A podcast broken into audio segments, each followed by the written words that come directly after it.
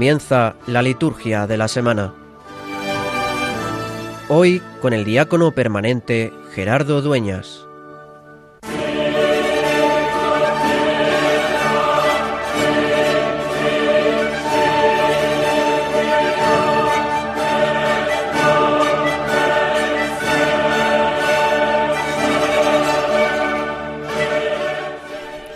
Míranos, oh Dios, Creador y guía de todas las cosas, y concédenos servirte de todo corazón, para que percibamos el fruto de tu misericordia. Por nuestro Señor Jesucristo, tu Hijo, que vive y reina contigo en la unidad del Espíritu Santo, y es Dios por los siglos de los siglos. Amén.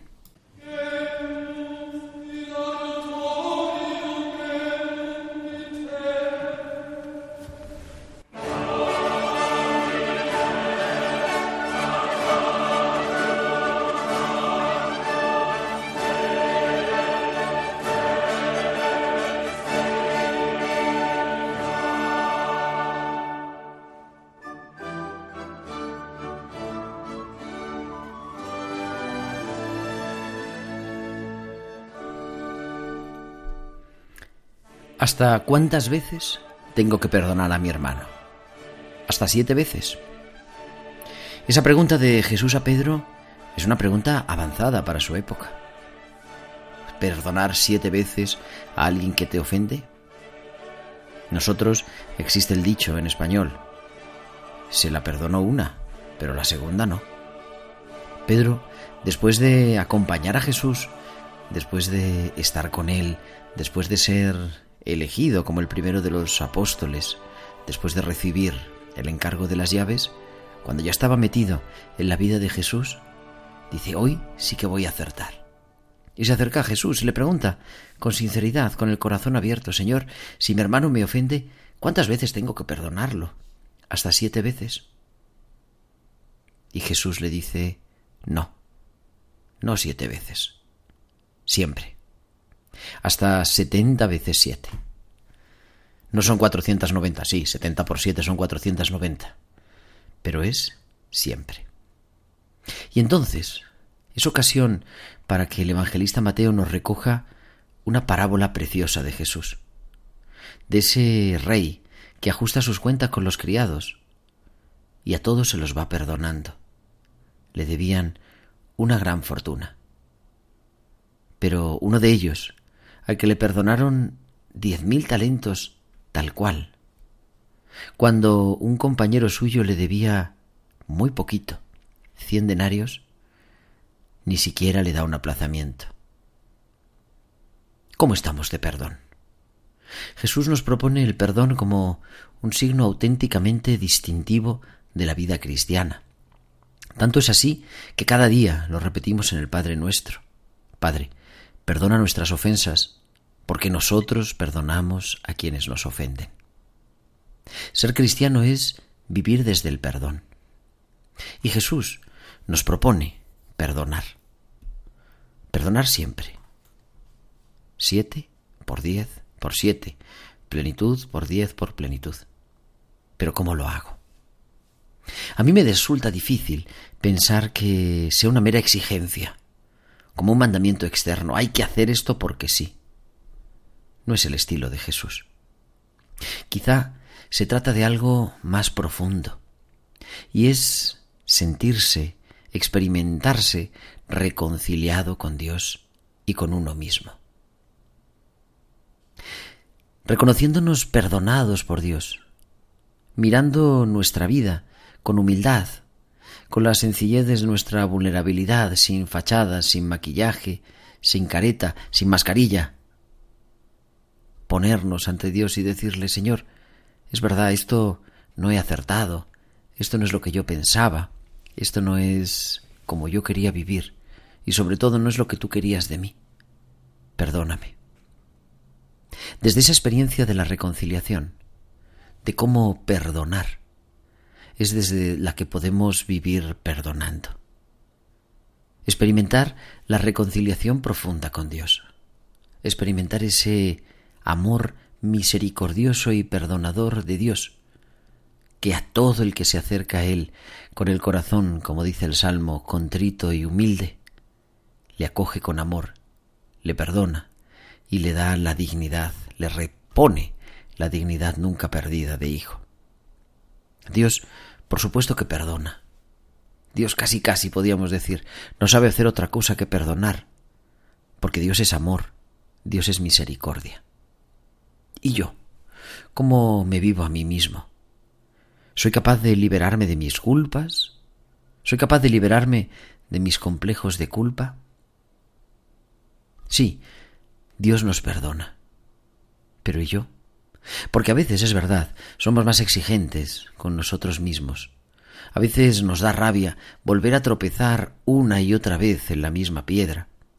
A veces nos cuesta vivir esa vulnerabilidad, porque además estamos acostumbrados en tantas ocasiones a tenernos que mostrar al mundo como perfectos, como los superhombres o supermujeres, que todo lo hacen bien, como los supercristianos que no tienen una falla. Y sin embargo, Jesús lo que invita es a vivir así, sabiéndole perdonado. No tenía con qué pagar, pero le dijo al Señor, aquel criado, ten paciencia y te lo pagaré todo. Y dice Jesús, y aquel Señor, que es nuestro buen Padre Dios, le perdonó todo, se compadeció, lo dejó marchar, perdonándole toda la deuda.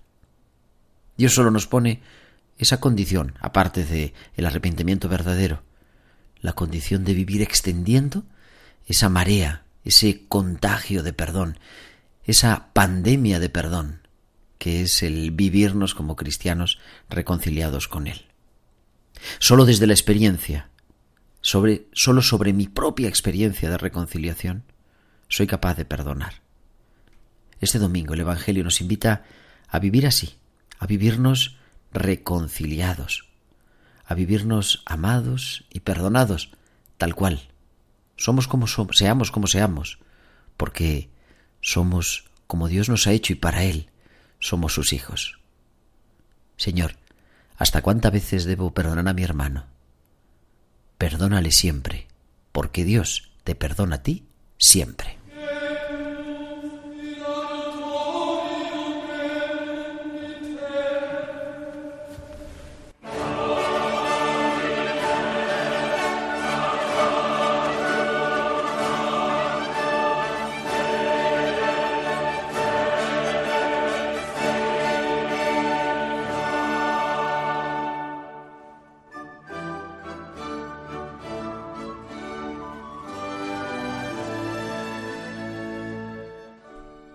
Muy buenas noches, queridos amigos de la liturgia de la semana, queridos amigos de Radio María. Soy el diácono Gerardo Dueñas y te doy la bienvenida a nuestro programa semanal, a nuestra cita semanal los, todos los sábados de 9 a 10 de la noche, de 8 a 10 en Canarias, en la liturgia de la semana, este programa en el que queremos vivir esa espiritualidad de la Iglesia, la espiritualidad que es la liturgia común a todos nosotros en estas vísperas ya que hemos celebrado del domingo vigésimo cuarto del tiempo ordinario. La verdad que es que el tiempo corre, ya nos hemos puesto en la fiesta del dulce nombre de María, hoy es como el santo de Radio María, hoy es el día del Santo de las Marías. A todas las felicitamos y también a tantas congregaciones que tienen el nombre de María. Ahora mismo, por ejemplo, los marianistas y las marianistas, la compañía de María, que celebran su fiesta titular. A ellos nos unimos, además, porque en, estas, en este año, en este año de pandemia, no se ha podido celebrar las fiestas pues como nos gustaría. ¿De qué vamos a hablar en este programa? Pues hablaremos, como siempre, hablaremos de la liturgia de este domingo, digo el domingo 24 del tiempo ordinario, seguimos en el ciclo A y nos abre el Evangelio del perdón, de la reconciliación. No te digo que perdones hasta siete veces, dice Jesús, sino hasta setenta veces siete. Y mucho más, todo el calendario de esta semana, que empieza pasado mañana lunes con la fiesta, una fiesta preciosa al día siguiente de la dedicación de la Basílica del Santo Sepulcro, que es mañana, día 13, se celebra en Jerusalén con una solemnidad tremenda. El día 14, bueno, se celebraba, luego hablaremos también con Fray Aquilino, eh, franciscano de la Custodia de Tierra Santa en Jerusalén. Digo, el lunes 14 la fiesta de la exaltación de la cruz, una fiesta importante, preciosa, bonita, y unida a ella, el martes día 15, el día de la bienaventurada Virgen María de los Dolores. el que era Viernes de Dolores, pues que se ha pasado en el nuevo calendario esta memoria, este recuerdo de María como Virgen de los Dolores a el 15 de septiembre. El miércoles tendremos otras dos memorias, una memoria doble, los santos Cornelio Papa y Cipriano Obispo, mártires que nos hablan de ese martirio.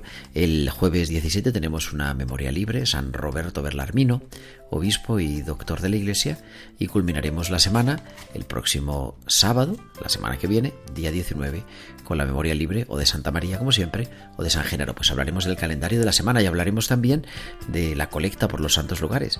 Este domingo se celebra en toda la iglesia en España la colecta, vamos, en toda la iglesia universal, la colecta por los santos lugares, la que normalmente se hace el jueves santo, pero que en este año haremos este domingo 24 del tiempo ordinario. Queremos, como decimos siempre, que nos escuchéis con todo esto que os queremos contar, pero también que entréis en contacto con nosotros, que nos pongáis en comunicación con nosotros con vuestros comentarios en nuestro correo electrónico, la liturgia de la semana 1 arroba radiomaria.es, la liturgia de la semana 1 con número arroba radiomaria.es y en nuestras redes sociales. En Facebook somos Radio María España y en Twitter arroba Radio María Spain. Y podéis publicar vuestros comentarios con el hashtag en Twitter almohadilla liturgia semana. Además, durante la emisión del programa podéis enviaros, perdón, nuestros mensajes de vuestros mensajes de WhatsApp a nuestro chat de directo al teléfono del WhatsApp del estudio, el 668 594 383 668 594 383. Pues es tardísimo, ya las 9 y 11, las 8 y 11 en Canarias y nos introducimos en esta liturgia del domingo vigésimo cuarto del tiempo ordinario.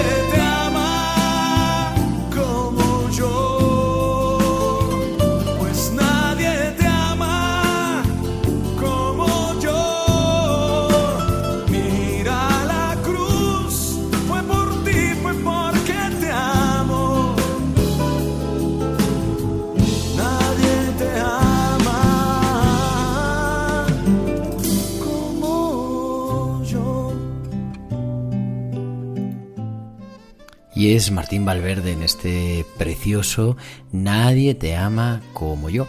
He dicho, he dicho antes, he dicho mal que este domingo es la colecta de los santos lugares. Eso está bien, pero he dicho que hacemos siempre el jueves santo, no. Lo hacemos el viernes santo. El jueves santo es el día de Cáritas, ya me han corregido por aquí, pero bueno, que quiere así. Nos metemos con esta con este Martín Valverde. Nadie te ama como yo en este domingo del perdón por lo menos de eso van las lecturas. Domingo 24 del tiempo ordinario, cuarta semana del Salterio, para los que rezan las vísperas y continuamos en este tiempo de San Mateo, ¿verdad? Que es el evangelista del año A. Estamos en el ciclo A durante todo el año hasta el próximo eh, domingo de Cristo Rey. Y nos metemos ya rápidamente en la liturgia de la palabra, en las lecturas de este domingo 24 del tiempo ordinario.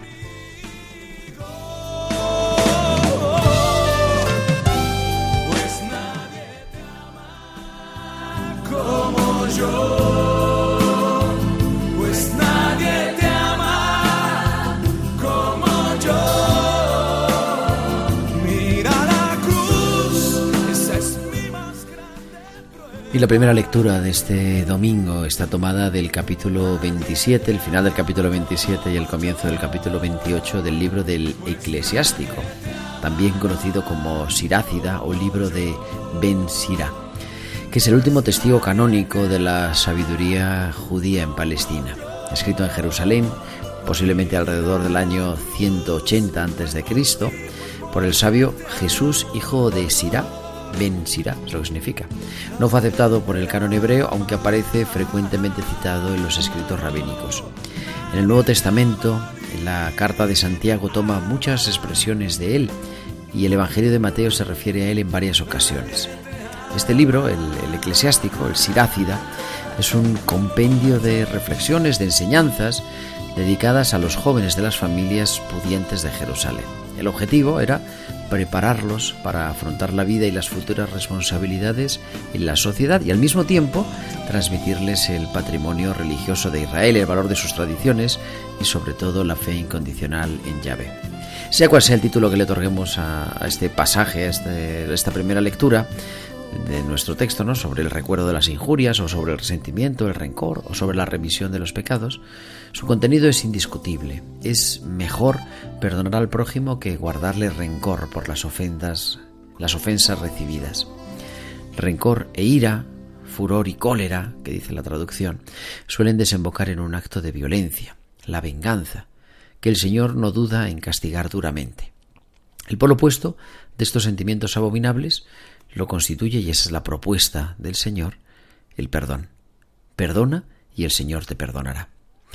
Los argumentos que sostienen esta doctrina se mueven sea en el ámbito del sentido común, lógica humana, psicología, o también en una esfera más netamente teológica, perdón, en la que se invoca el recuerdo de la muerte, la fidelidad a la ley y a la memoria de la alianza. Desde el punto de vista pedagógico es interesante notar cómo la enseñanza del sabio se desarrolla a partir de unas máximas de marcado cariz negativo. Luego se detiene en una especie de pausa retórica que da espacio a la reflexión para concluir con una serie de recomendaciones de tono positivo destinadas a prevenir y también a combatir el ímpetu arrollador de la ira y el martilleo constante del rencor. Y a esta primera lectura respondemos con el salmo que este domingo este domingo 24 es el Salmo 102. El Señor es compasivo y misericordioso, lento a la cólera y rico en clemencia.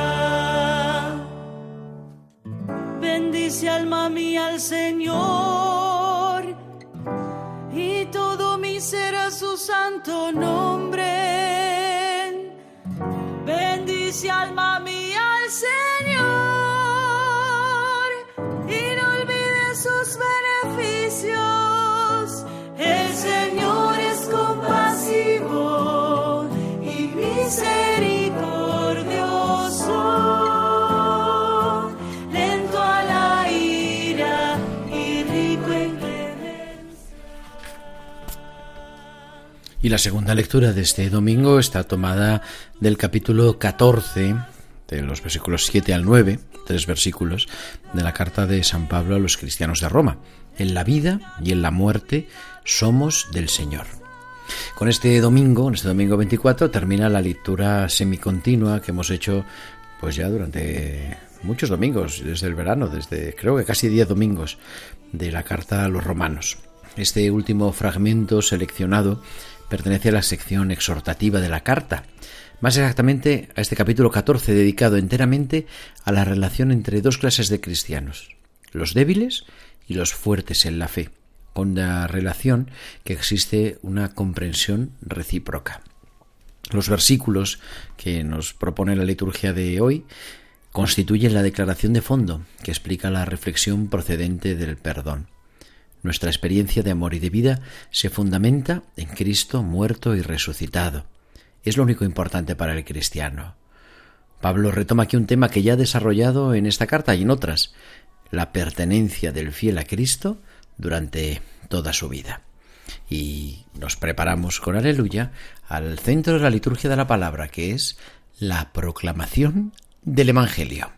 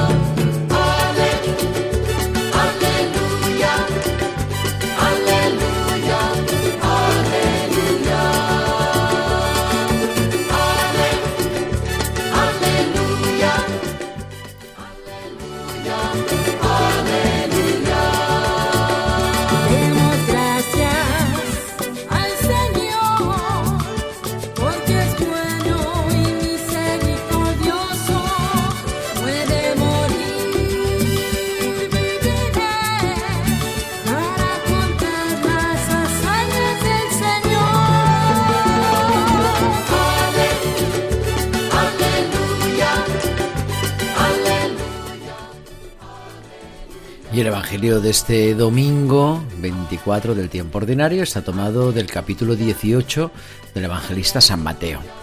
En aquel tiempo, acercándose Pedro a Jesús, le preguntó, Señor, si mi hermano me ofende, ¿cuántas veces tengo que perdonarlo?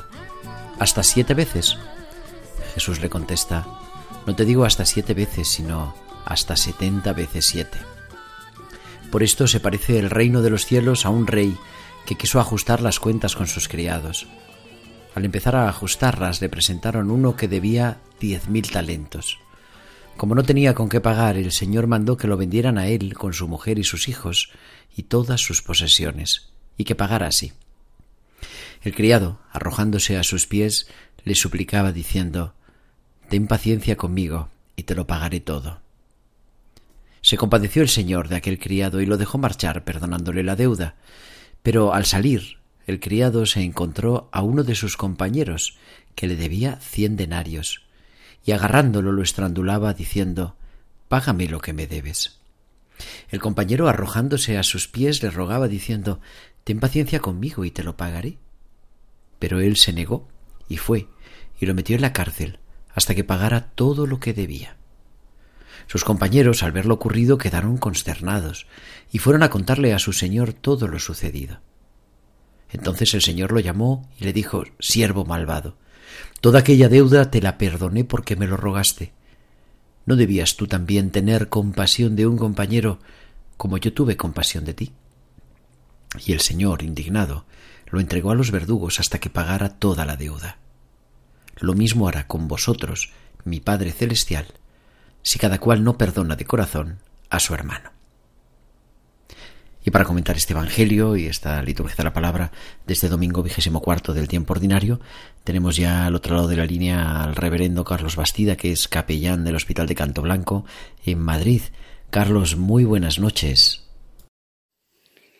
El pasaje del Evangelio de este domingo nos ofrece una enseñanza sobre el perdón que no niega el mal sufrido, sino que reconoce que el ser humano, creado a imagen de Dios, siempre es más grande que el mal que comete, y lo confirma contando la parábola del Rey misericordioso y del siervo despiadado, en la que muestra la incoherencia de aquel que primero ha sido perdonado y después se niega a perdonar. El rey de la parábola es un hombre generoso, que preso de la compasión, perdona una deuda enorme, diez mil talentos, enorme, a un siervo que lo suplica.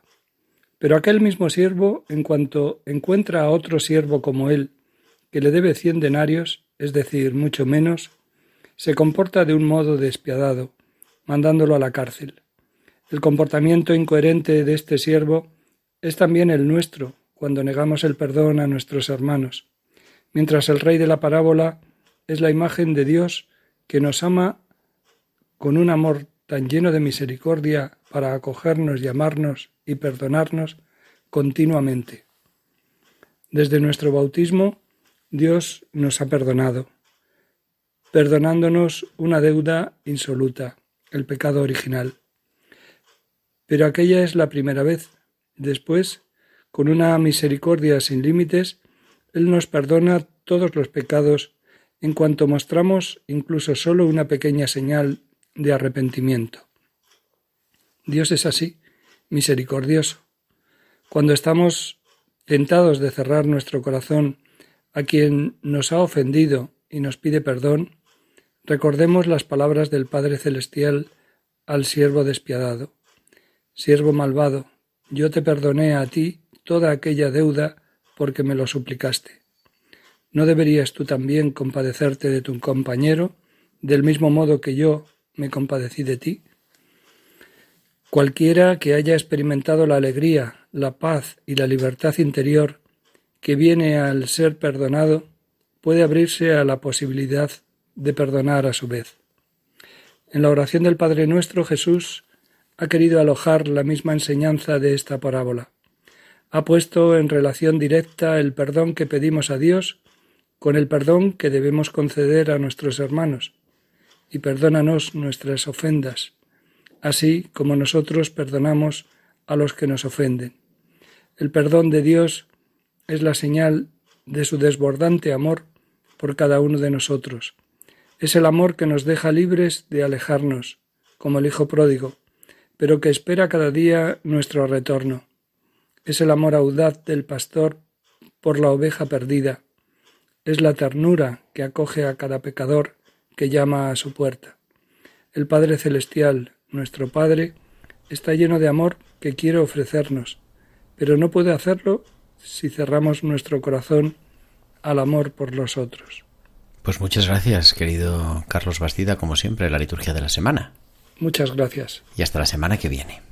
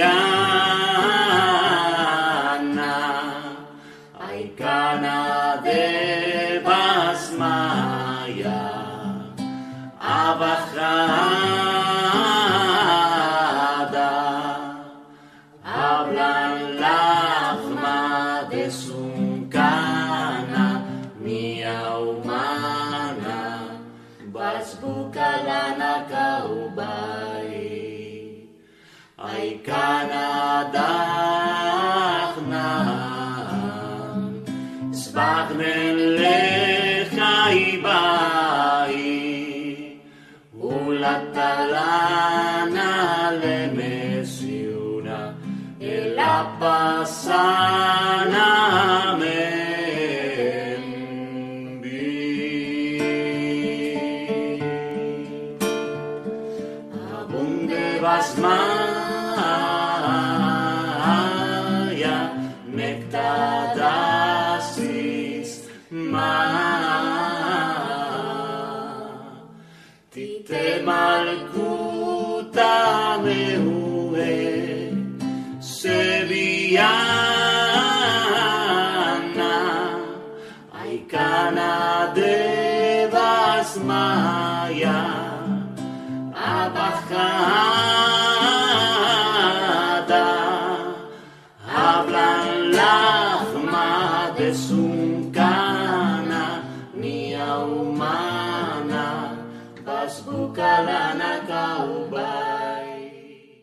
Como decía al comienzo del programa, esta noche tenemos un invitado muy especial que nos debería atender desde Jerusalén, pero en realidad está aquí en España, que es Fray Aquilino Castillo, que es franciscano, muchos cargos, pero entre otros es el representante de la custodia de Tierra Santa aquí en España y el párroco de Bezfagé, pero que ha salido de Bezfagé y no le dejan regresar. Muy buenas noches, Aquilino. Hola, muy buenas noches. ¿Qué tal, Gerardo? Que no te dejan regresar, pero no por problemas legales, sino por problemas sanitarios. Sí, ahora mismo Israel ha decretado ese cierre durante dos semanas, eh, con lo cual pues todos estamos un poquito inmovilizados, pero eh, como tú decías, pues aquí en España yo también tengo bastantes cosas que hacer, gracias a Dios, porque España es un país que siempre ha sido muy generoso, no solamente en la colecta del Viernes Santo, también en el Domum, también respaldando misiones. Creo que somos de las primeras potencias mundiales en envío de misioneros, voluntarios, médicos sin fronteras. España es un país de un gran corazón. Así que aquí no me falta trabajo tampoco. No falta, no falta. Y además está a tope con los programas de, de, todos los medios para hablar, eso que decías, ¿no? La colecta por los santos lugares, que es el Viernes Santo, tenía que haber sido el pasado Viernes Santo, es todos los años los Viernes Santo, pero se ha trasladado eh, a este domingo 13 de septiembre, el domingo, de, vamos, mañana ya, o esta tarde, que un día además muy especial en la Tierra Santa, el día 13 de la, la consagración del Santo Sepulcro. Claro. Es, eh, para nosotros es un día muy especial porque, fíjate, nosotros vamos a tener ya el 13, tenemos las primeras vísperas solemnes de la exaltación de la Santa Cruz. O sea, es la entrada de Santa Elena en lo que era el lugar del Calvario, el lugar de la muerte, donde encuentra restos de muchas cruces y puede individuar cuál ha sido la cruz, la cruz de Cristo. Entonces nosotros mañana vamos a bajar a la parte más profunda del Santo Sepulcro, a la capilla de Santa Elena, uh -huh. eh, la parte de atrás del, del, Catolicón, descendiendo a la capilla de los armenios de Santa Elena y llegando a ese lugar donde eh, la Santa encuentra esa cruz. Allí hacemos las primeras vísperas, hacemos una vigilia después eh, que estarán ya preparándose en el Santo, en el Santo uh -huh. Sepulcro San Salvador. Y mañana tenemos la misa pontifical con el custodio, con la procesión con la reliquia de la Santa Cruz por todo el Santo Sepulcro, que será con muy poquitos frailes. Claro. Hay que guardar esas normas también. Allí están ahora mismo pensando si lo van a hacer con 10 frailes. Pero aún así, como está todo vacío, la Basílica del Santo Sepulcro eh, recoge, recoge para la oración, para el canto y también las, eh, las plegarias de intercesión por todo el mundo, sobre todo los benefactores de Tierra Santa. ¿Para qué sirve la colecta de Tierra Santa? No, ¿para qué sirve? Pues para sostener en parte la custodia. Pero, ¿La custodia qué hace con eso? Mira, lo has dicho de una forma muy exacta. Sirve para sostener en parte la custodia de Tierra Santa. Porque eh, nosotros partimos del 1421, cuando el Papa Martín V, eh, debo decir que era franciscano, instaura las comisarías de Tierra Santa. Instaura que en cada provincia franciscana haya un fraile dedicado a la Tierra Santa a las necesidades, a los peregrinajes. Entonces, a partir de ese momento, los comisarios van a empezar a recaudar fondos para la Tierra Santa. Pablo VI lo va a hacer de una forma contundente. Hay una eh, exhortación apostólica, Nobis in Animo, donde Pablo VI dice que la colecta de Tierra Santa se realiza en todas las iglesias del mundo.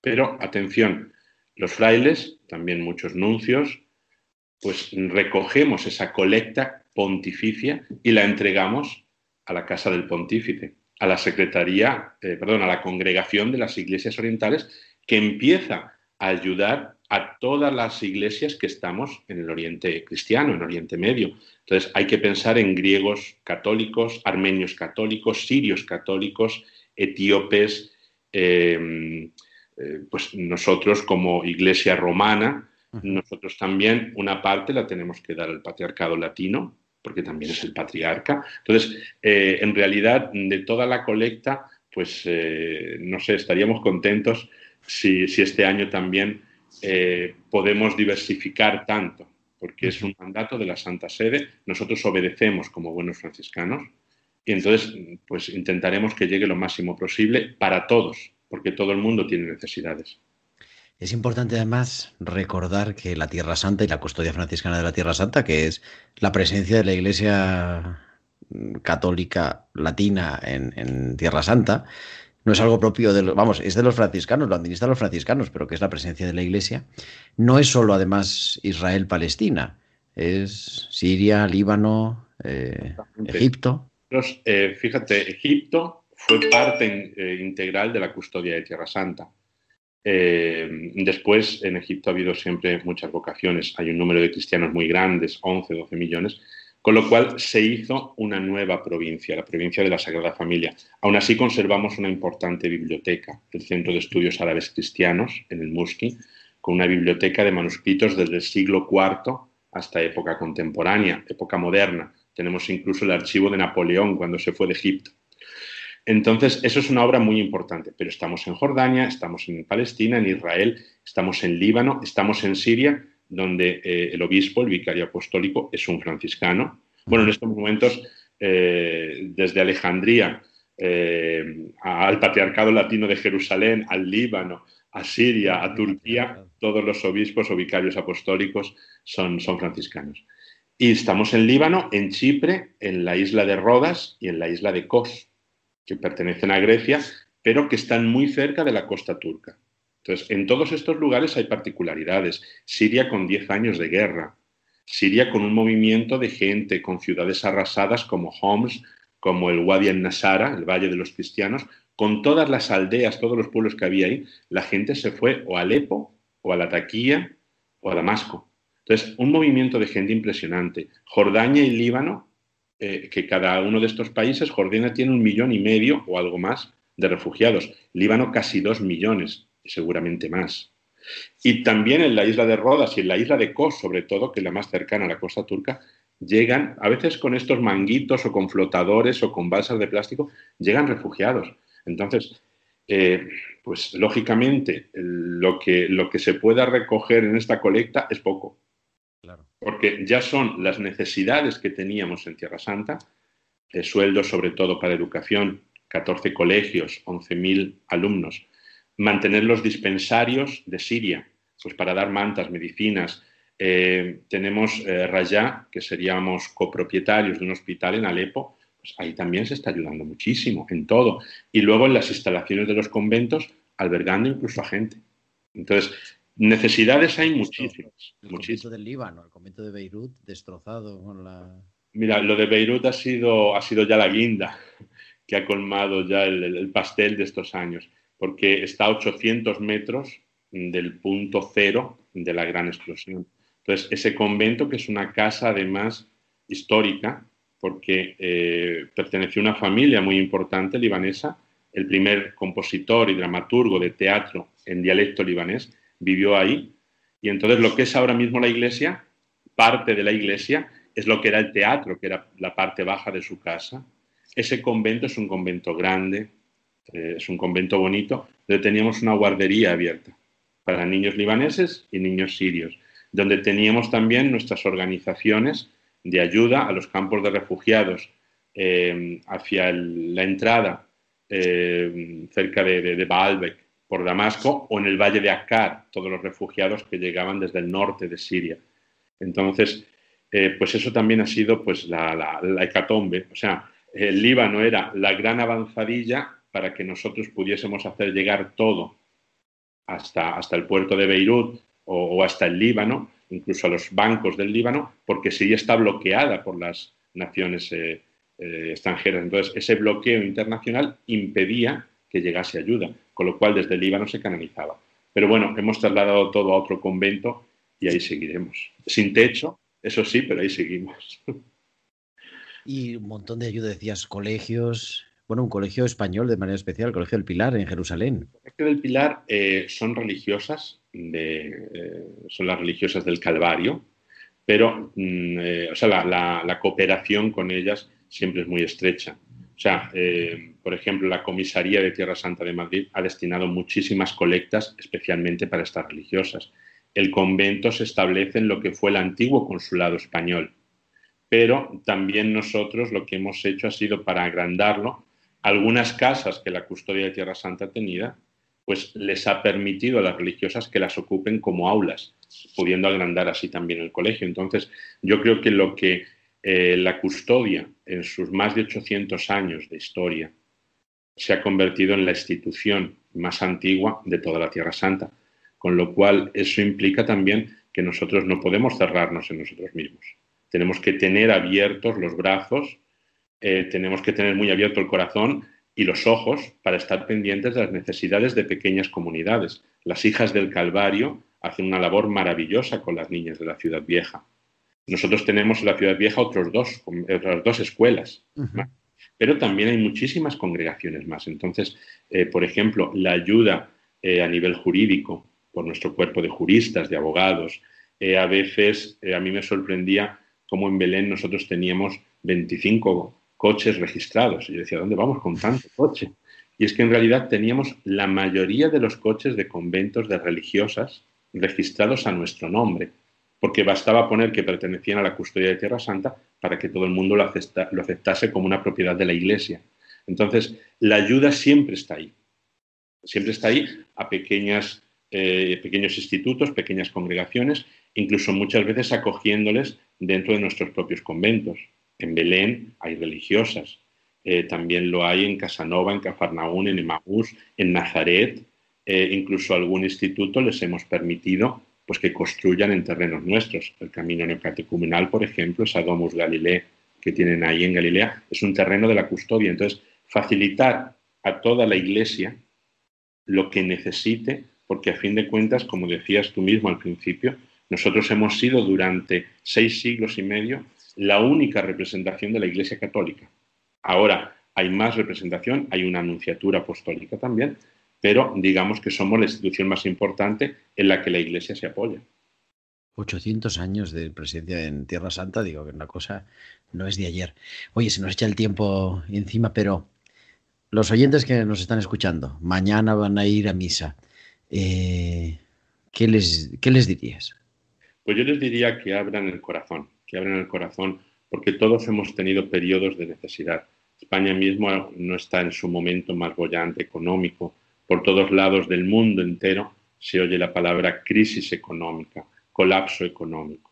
Pero hay que darse cuenta que cuanto más se da, más se recibe.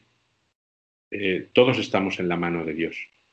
Y yo creo que hay que tener siempre en mente que la Iglesia nace en Tierra Santa. Jerusalén es la madre de las iglesias. Es en Antioquía, en Siria, donde por primera vez nos van a llamar cristianos.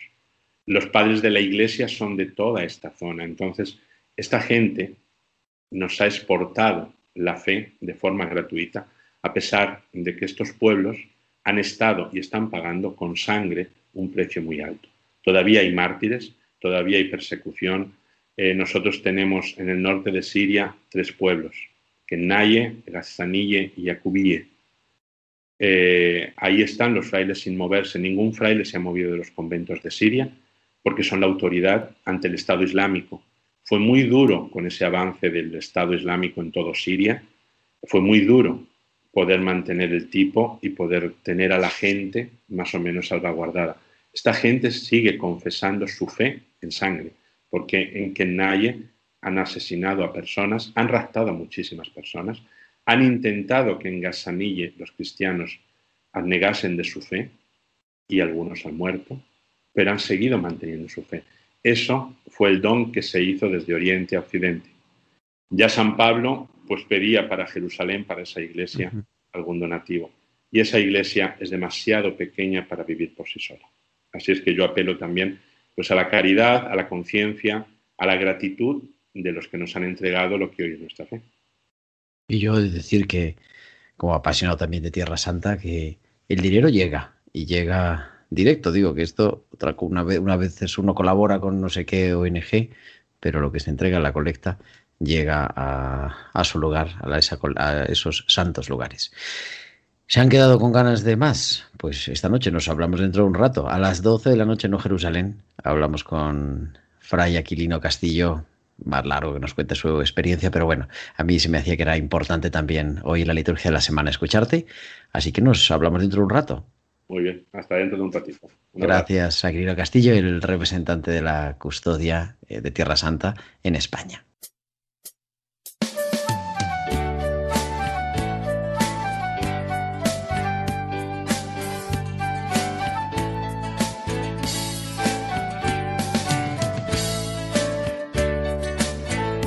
Hagamos nuestra la cruz de Cristo con un nuevo amor, con un fervor hoy más intenso. Que nuestra vida sea un lugar donde Él pueda salvar. Hagamos nuestro y su corazón. Hagamos nuestra la cruz de Cristo con un nuevo amor, con un fervor hoy más intenso que nuestra vida sea un lugar. Y es que esta semana, en el calendario de esta semana, aparte de por la colecta de los santos lugares, está marcado por la fiesta que celebramos el próximo lunes, día 14 de septiembre, la exaltación de la Santa Cruz.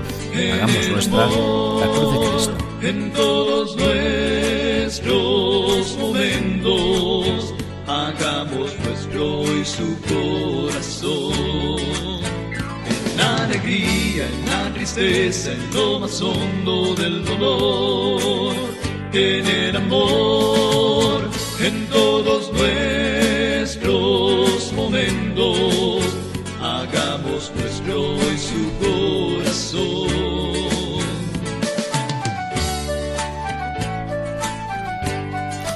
Oh Dios, que para salvar al género humano has querido que tu unigénito soportara la cruz concede a quienes hemos conocido en la tierra este misterio alcanzar en el cielo los premios de su redención. Hagamos nuestra cruz de Cristo con un nuevo con un hoy más intenso. Que nuestra vida sea un lugar donde Él pueda salvar. Hagamos nuestro tristeza, lo más hondo del dolor. fiesta del Señor, la fiesta de la exaltación de la Santa Cruz. que Dios ha puesto la salvación del género humano en el árbol de la cruz, para que donde tuvo origen la muerte, rezamos con el prefacio, y allí resurgiera la vida. Y el que venció en un árbol, fuera en un árbol vencido. Fiesta de la salvación de la Santa Cruz, como hablábamos con Fray Aquilino, al día siguiente de la dedicación de la Basílica de la Resurrección, elegida sobre el Santo Sepulcro de Cristo, es ensalzada y venerada como trofeo pascual de su victoria y como signo que aparecerá en el cielo anunciando a todos la segunda venida. Día de una fiesta, la fiesta del Señor, esa categoría litúrgica, incluso por encima de los domingos, cuando el día 14 de septiembre coincide con domingo, se celebra la liturgia de la exaltación de la Santa Cruz. Un día importante, muy importante, desde tiempo inmemorial. Ese, esa, ese venerar las reliquias, de la reliquia de la cruz, porque en la cruz fuimos salvados, o eso que cantamos cada Viernes Santo, mirad el árbol de la cruz, porque en él estuvo clavada la salvación del mundo. Este día 14 también nos unimos en la oración a la iglesia de Vic, porque es el aniversario de la ordenación de su obispo, que fue ordenado obispo en el año 2003, Monseñor Román Casanova y Casanova, y también nos unimos a la iglesia de Lérida, porque celebra también el aniversario de la ordenación episcopal del que fuera su obispo, el obispo emérito don Francisco Javier Ciuraneta Aimí, consagrado obispo en el año 1991. Y decía yo al comienzo del programa, junto con esta fiesta, junto con la fiesta de la exaltación de la cruz, una memoria que la reforma del calendario, después de la reforma de la Sagrada Liturgia del Concilio Vaticano II, puso el día siguiente, el 15 de septiembre, el Día de la Virgen de los Dolores. La memoria ahora se llama la Bienaventurada Virgen María de los Dolores. María que estaba junto a la cruz, estaba la Madre junto a la cruz, es el día del Stabat Mater, que cantamos también el Viernes Santo y el Sábado Santo, tantas advocaciones de la Virgen de los Dolores, de la Virgen de las Angustias, incluso de la Virgen de la Soledad, ese, esa María a la que se le cumple la profecía de Simeón, a ti una espada te traspasará el alma. En muchas ciudades se celebra la Virgen de las Angustias, en, en Cuenca, en Guadix, en Granada, en León, la Virgen del Camino, en Badajoz, la Virgen de Nuestra Señora de la Soledad, eh, bueno, el Santander la bien aparecida. Y nos unimos también a la oración de la iglesia de Zamora porque celebra el aniversario de la dedicación de su iglesia catedral. También unidos a la oración de la iglesia en Jaén porque es el aniversario de la ordenación episcopal del que fuera su obispo, el obispo emérito Ramón de Loyo López, consagrado obispo en el año 1996. Y también nos unimos a la oración a la iglesia que peregrina en Albacete porque Tal día como el 15 de septiembre del año 2013 fue ordenado obispo don Ángel Fernández Collado, hoy obispo de Albacete. El próximo miércoles celebramos la fiesta, la memoria, mejor dicho, de dos mártires antiguos, dos mártires antiquísimos, eh, santos Cornelio y Cipriano. Cornelio Papa, obispos mártires. Tan es importante es la memoria de estos dos santos, los santos Cornelio y Cipriano, que están en el mm, canon romano. Dentro del canon romano sabéis que vienen algunos santos. Pues en la primera parte, junto con los apóstoles, después de los apóstoles, Lino, Cleto, Clemente Sisto, Cornelio Cipriano. Un día, por tanto, para la Eucaristía, celebrar, se puede celebrar, es conveniente celebrar con el canon romano, porque en el canon romano están introducidos los nombres de estos dos santos que celebramos el día 16 de septiembre, que son eh, venerados como abnegados pastores y mártires invencibles. Y pedimos en la oración ser fortalecidos por su intercesión en la fe y en la constancia para trabajar con empeño por la unidad de tu iglesia. Y es que a eso consagraron ellos su vida. El día 17 de septiembre, bueno, ese día, eh, el mismo día 17 de septiembre, digo, celebramos una memoria libre, la memoria libre de San Roberto Belarmino, obispo y doctor de la iglesia. Un obispo de admirable sabiduría y, santidad, un obispo, eh, pues un, un auténtico doctor de la iglesia, unos padres, podríamos decir, de esta iglesia moderna de la edad moderna. Y ese día de San Roberto Belarmino nos unimos en la oración a la iglesia de Mérida Badajoz, que celebra el aniversario de la dedicación de su catedral, y también a la iglesia de Vic, que también celebra el mismo día el aniversario de la dedicación de su iglesia catedral. El jueves 17 de septiembre. El jueves el viernes 18 de septiembre no tenemos, en principio, para la iglesia en España, en general. Luego están diócesis particulares, calendarios propios de cada lugar y de cada familia religiosa. Pero no hay ningún, no hay ningún santo, ninguna memoria, ninguna fiesta. Un día quizá, con lo que nos decía Fray Aquilino, de usar ese formulario de esas misas por diversas necesidades, por ejemplo, una semana para rezar por los cristianos perseguidos a causa de su fe, una de las misas por diversas necesidades que nos ofrece el misal. Y culminaremos la próxima semana este, el próximo sábado, culminaremos la semana, el próximo sábado, el día 19, siempre los sábados, si no hay una memoria obligatoria, se puede celebrar la memoria de Santa María en sábado, con ese misal de la Virgen María, del que alguna vez tenemos que hablar más despacio, o también la memoria libre de San Genaro, obispo y mártir. Ese mismo 19 de septiembre nos unimos en la oración a la iglesia de Ávila, porque es el aniversario de la ordenación de su obispo emérito, Jesús García Burillo, que nos unimos también, por lo tanto, a la, iglesia de Ciudad Rodrigo, porque es el administrador apostólico de Ciudad Rodrigo, Jesús García Burillo. Y también eh, a la iglesia de Tarragona, el celebra el aniversario de la ordenación episcopal del arzobispo emérito don Jaume Pujol Balsels, consagrado en el año 2004. Y también nos unimos en la oración a la iglesia de Orense, porque es el aniversario de la muerte del que fuera su obispo, Monseñor Ángel Temiño Saiz, acaecida en el año 1991. Y con eso pues concluimos la semana y casi casi ya concluimos el programa porque estamos rozando las 8, las 9 y 55.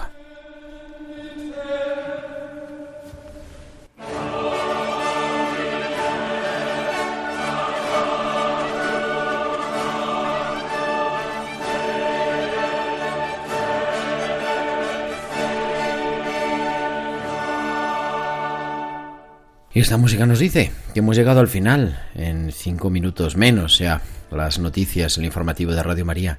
A las 12 nos escuchamos en O Jerusalén con esa interesantísima entrevista a Fray Aquilino Castillo. Y la liturgia de la semana volverá el próximo sábado a las 9 de la noche, las 8 en Canarias. Hasta entonces, que descanséis, que seáis felices y que no os olvidéis de rezar por los cristianos de la Tierra Santa. Un abrazo de vuestro amigo, el diácono Gerardo Dueñas.